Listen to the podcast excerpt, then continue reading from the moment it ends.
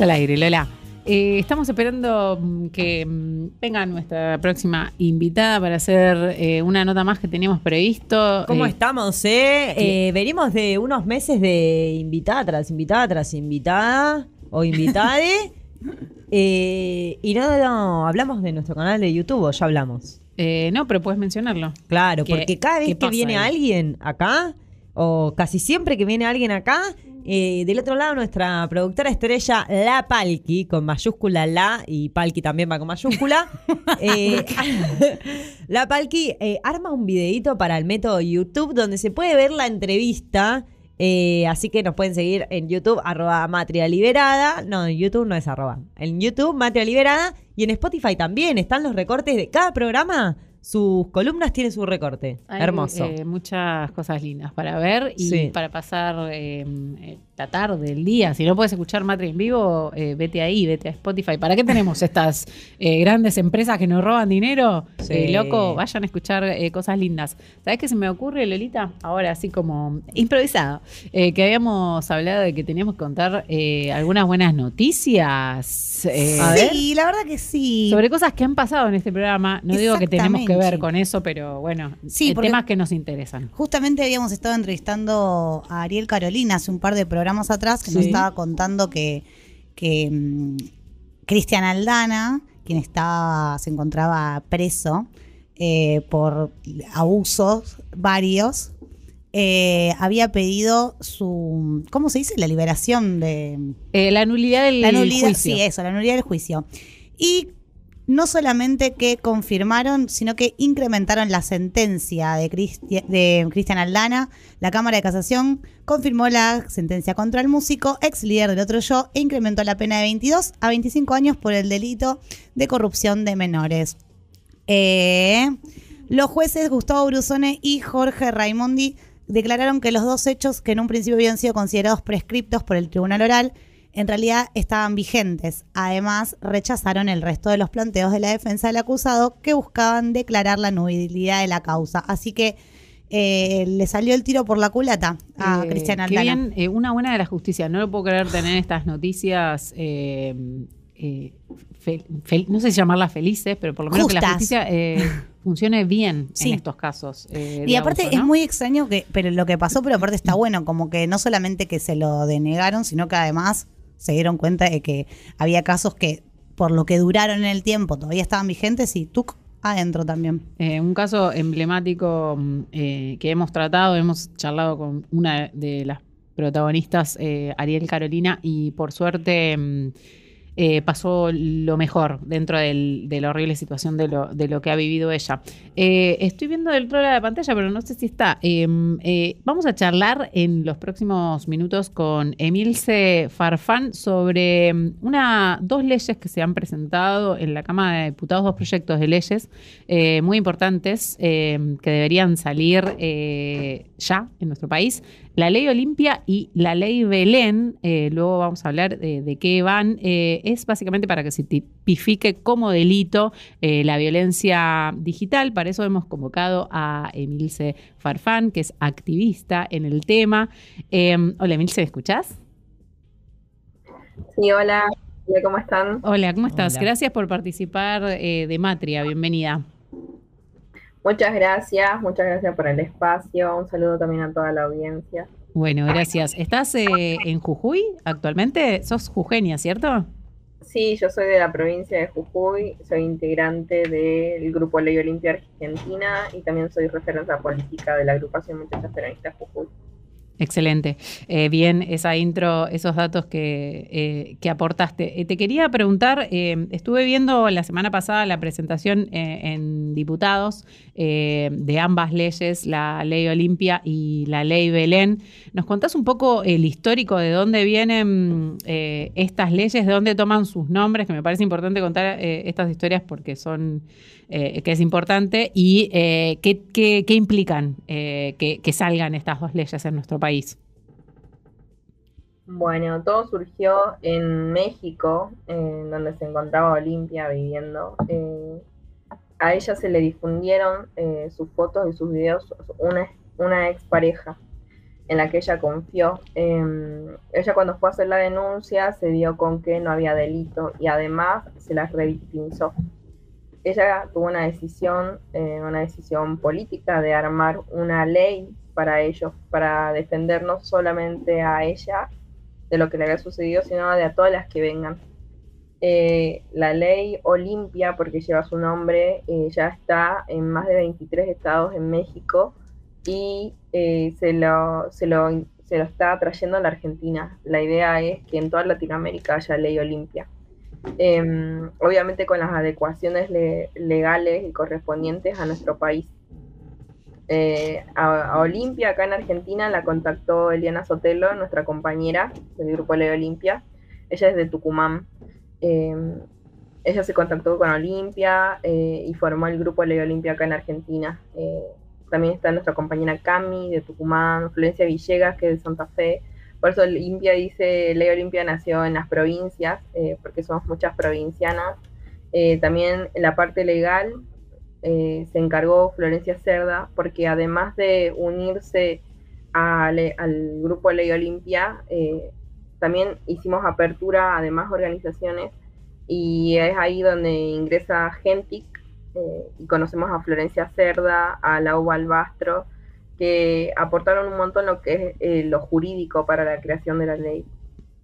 Luego de ello eh, nos recibió Mónica Macha, que es la, que, la diputada que presentó el proyecto de ley al Congreso.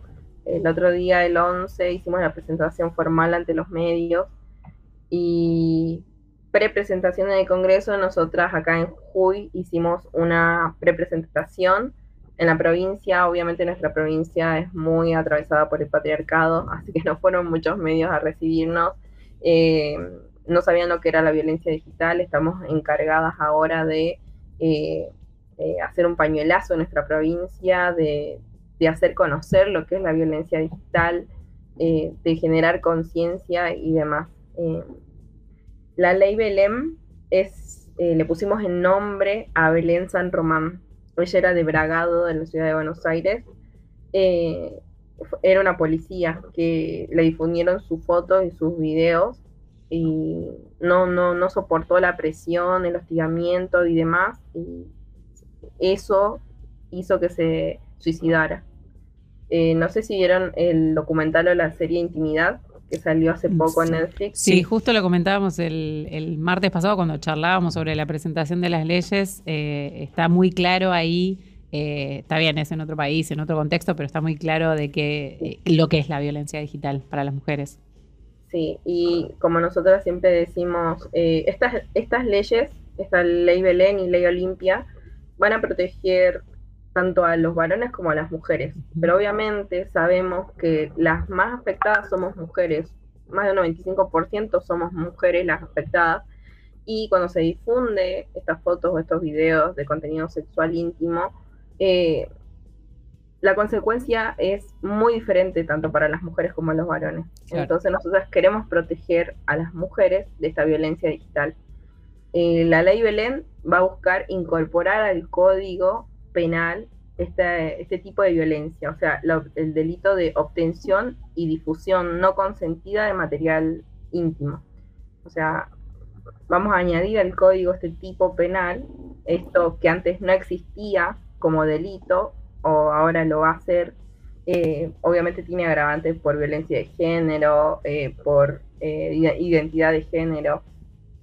Y la ley Olimpia lo que va a hacer es eh, incorpora este tipo de violencias.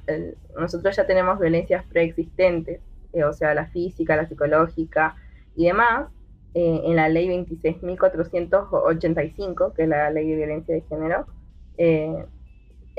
bueno, a ella le vamos a añadir violencia digital. Ahí va. Entonces, eso va a hacer que se generen políticas públicas de prevención, de concientización, de enseñanza, y demás. Excelente. Em, hay una, frase que escuché en, la presentación que me gusta mucho y que repiten mucho las activistas, eh, que estaría bueno eh, charlar lo que lo virtual es real. Eh, ¿qué, implica esta, esta frase como bandera del activismo en, esta, en estas cuestiones? Sí, em, bueno, nosotras decimos mucho que lo virtual es real. Tenemos tres. Eh, y mucho, esta de lo virtual es real porque realmente afecta a la vida de las mujeres que se te difunda tu video, tu foto.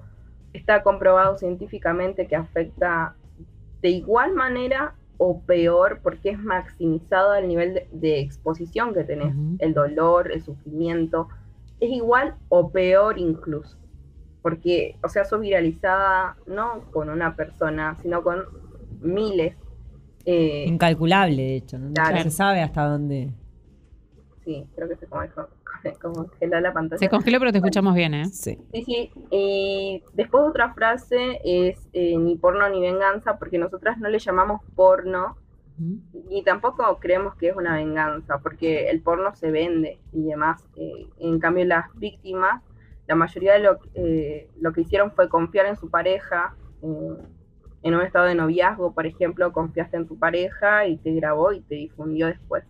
Y venganza tampoco porque eh, no lo hacen en una situación o un contexto de venganza, porque ahí estaríamos hablando de, este, de otro delito, cuando es de venganza o de extorsión, extorsión, que es un delito.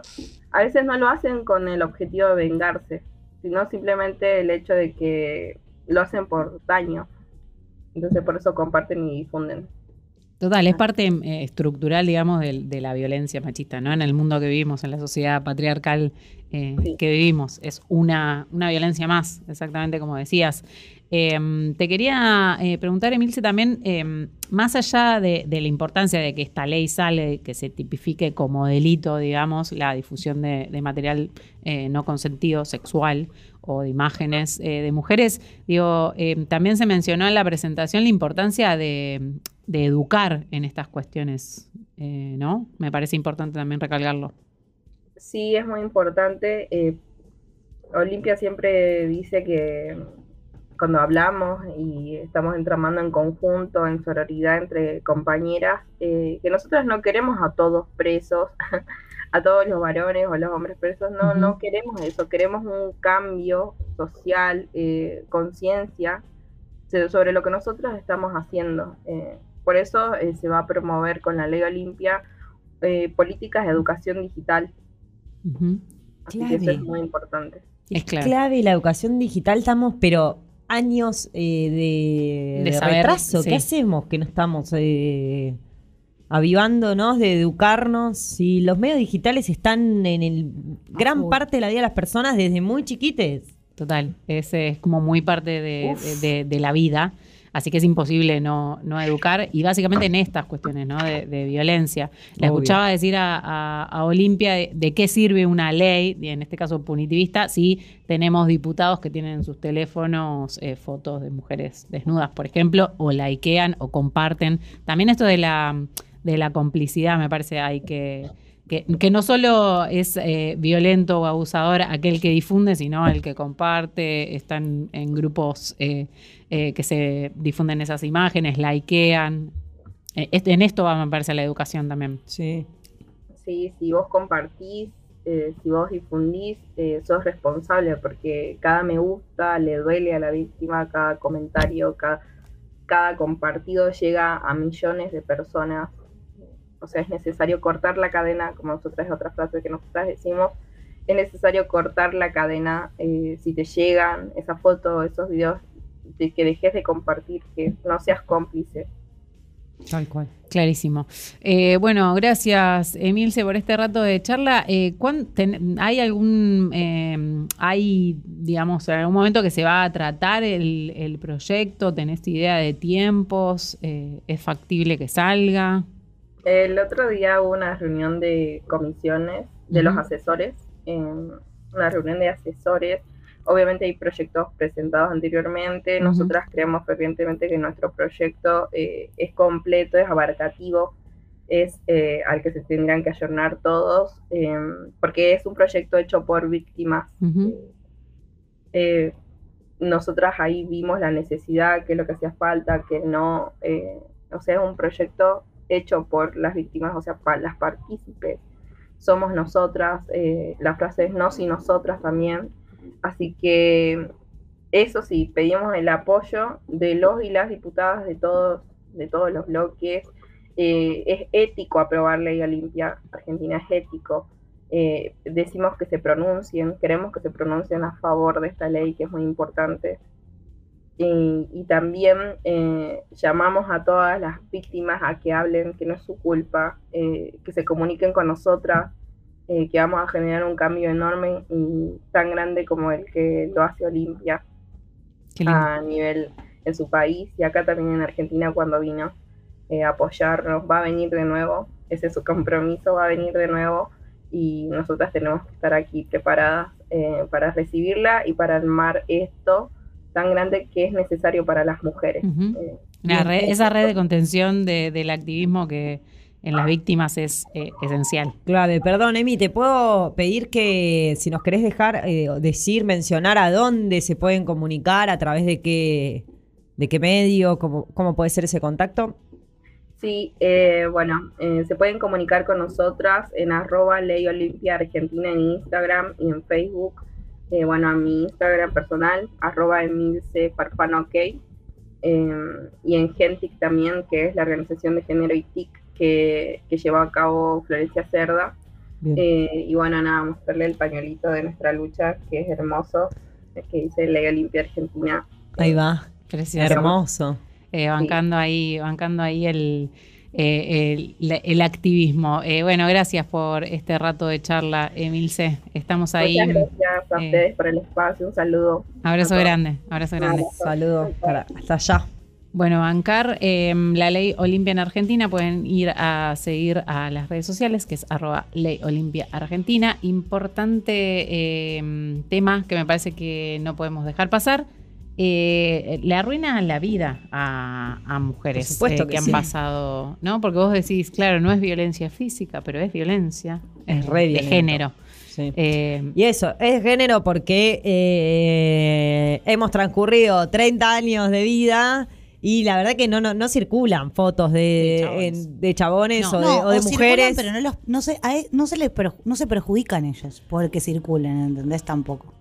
Claro. Nosotras sí nos perjudicamos si circulan los nuestros, pero un chabón en una empresa circula un video de él están haciendo una feleta y no pasa nada. Ahora, si, si, es la, si es una mina que trabaja ahí, ah, claro, porque estamos educadas en la que la, nuestra sexualidad es un tabú primero, nuestro cuerpo eh, nos da nuestro disfrute, todo nuestro disfrute, nuestro goce, nuestro deseo es un tabú. Entonces, al verte proyectada ahí sin tu consentimiento, es obviamente que vas a tener una repercusión en tu vida eh, ni, ni, que pensarlo. Por eso es necesario que salga esta, esta ley y más que viene desde el activismo de, nada, de, las víctimas. Eso me parece eh, súper importante.